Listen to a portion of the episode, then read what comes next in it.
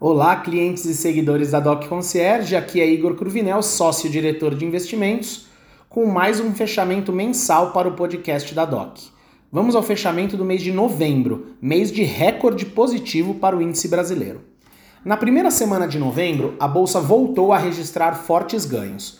O Ibovespa fechou aquela semana com um forte ganho de 4,3% em reais e 6% em dólares, aos 118.100 pontos, marcando a melhor semana do ano desde abril. Quase todos os papéis do índice entregaram retornos positivos, com exceção de Suzano, São Martinho e Raia Drogasil. O dólar também subiu 2,2%, fechando em 4,90. Os mercados globais tiveram uma semana fortemente positiva, com o S&P 500 tendo sua melhor semana desde novembro de 2022. Naquela quarta-feira, o Federal Reserve manteve a taxa de juros americanas entre 5,25% e 5,5% ao ano e deixou as portas abertas para mais altas. Porém, o relatório de emprego na sexta-feira daquela semana mostrou a criação de 150 mil vagas de emprego, bem abaixo das expectativas. Os dados reforçam a visão de que o Fed está próximo do fim do ciclo do aperto monetário. No Brasil, o Copom entregou o esperado corte de 50 pontos base na taxa Selic para 12,25 pontos percentuais.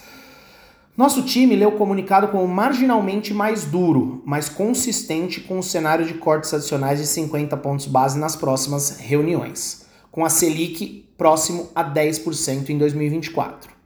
Do lado fiscal, a revisão da meta fiscal segue em foco, com as últimas notícias mostrando que o governo está discutindo a mudança da meta de déficit para 0,5%.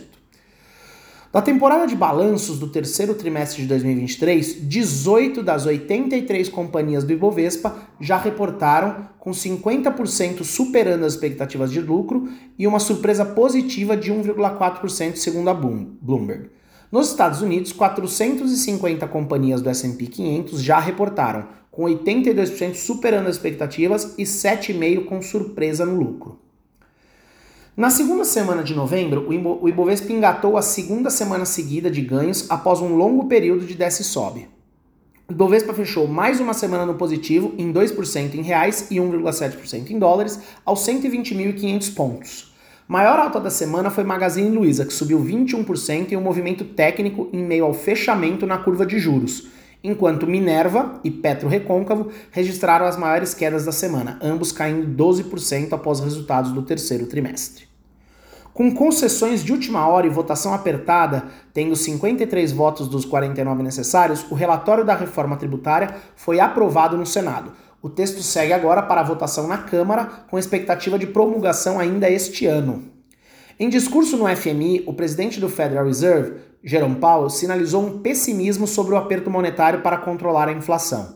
A fala provocou uma maior volatilidade nas taxas de juros das Treasuries, com o título de 10 anos fechando praticamente de lado aos 4,65% ao ano. A divulgação da ata do Copom trouxe um tom mais duro, enfatizando o ambiente global mais adverso. Por outro lado, também foram destacadas a desaceleração da economia na margem e a dinâmica benigna da inflação. O IPCA de outubro, que acelerou 0,24% mês a mês, número abaixo do consenso 0,29% e das expectativas da nossa equipe de 0,26%, mantendo nosso cenário de cortes de 50 pontos base nas próximas reuniões. Na temporada de balanços do terceiro trimestre de 2026, 66%, 66 das 83 companhias já reportaram 82% do market cap da bolsa. Das aproximadamente 160 empresas da bolsa, 111 reportaram com 34% superando as expectativas de EBITDA, 13% abaixo e 55% em linha. Em termos de receita, 19% superaram as estimativas, 77% foram em linha e 5% abaixo até agora. Na terceira semana de novembro, a bolsa brasileira seguiu animada e subiu pela terceira semana consecutiva.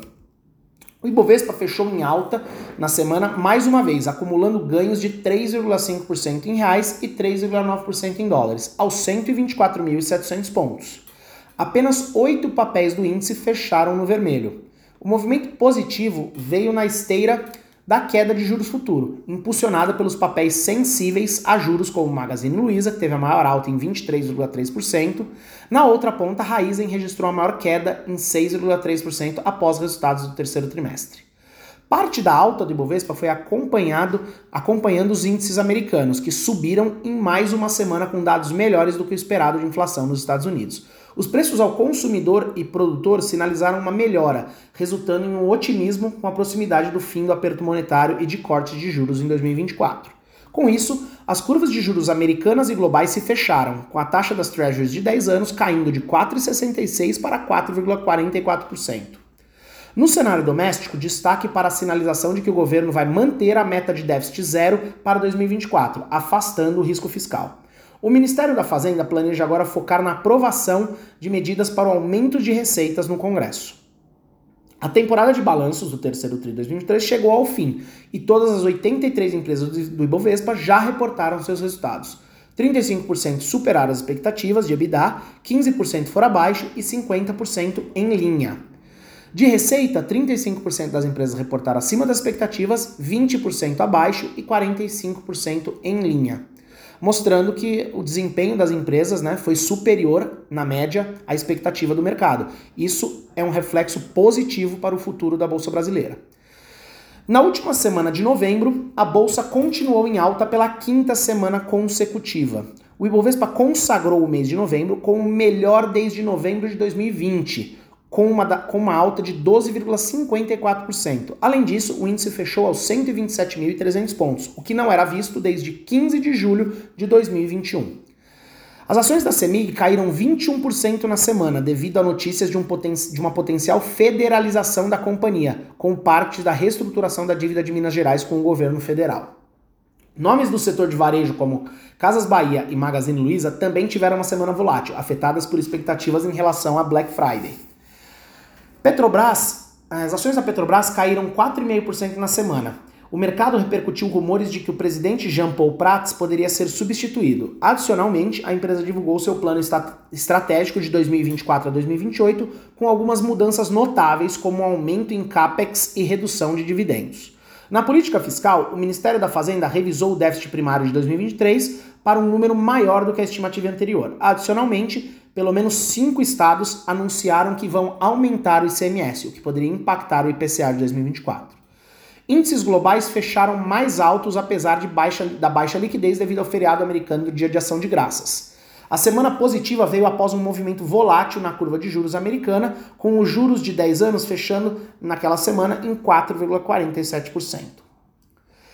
Para o mês de dezembro, é, para que o movimento seja positivo novamente, assim como visto em novembro, e que ele seja sustentado, serão necessários fatos novos que ainda não estejam precificados pelo mercado.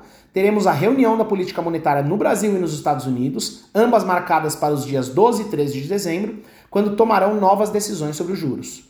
Por aqui, o Comitê de Política Monetária, o Copom, deve optar por mais uma redução de meio ponto percentual na Selic, levando a taxa básica de juros brasileira para 11,75% ao ano. Nos Estados Unidos, a expectativa é que o Federal Reserve, é, o FONC, né, o órgão americano, que é equivalente ao Copom aqui, mantenha os juros da maior economia do mundo na atual faixa de 5,25% e 5,5% ao ano. Sem grandes surpresas nas decisões, são as comunicações que vão ficar no radar. A princípio, as reuniões do FONC e do Copom não devem surpreender ninguém. As autoridades monetárias costumam evitar se comprometerem com futuras decisões, mas as entrelinhas das comunicações poderão sinalizar o que pensam para a condução dos juros no próximo ano. Mas ao que tudo indica, teremos um ano de 2023 positivo para a bolsa aqui no Brasil, com um dos melhores desempenhos entre os países emergentes. Abraços e até o ano que vem.